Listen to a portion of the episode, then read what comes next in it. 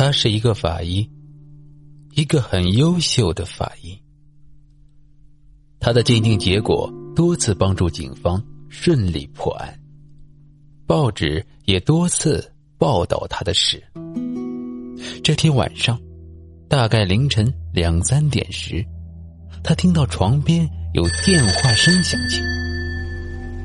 喂，谁啊？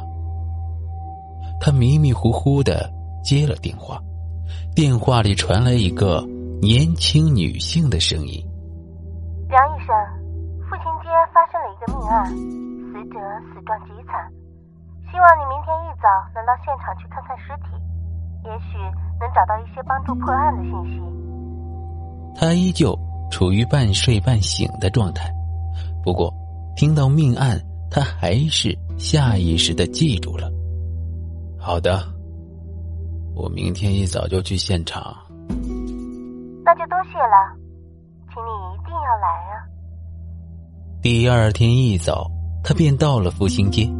他到时，警察正在封锁现场。死者是一个年轻的女性，梁医生的大名，这些警察都是知道的。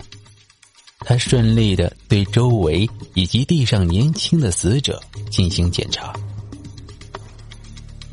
他终于忙完这个案子，凶手已经明确，剩下的都是警察的事了。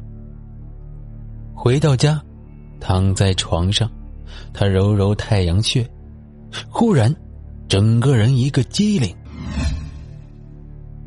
他的卧室根本没有电话。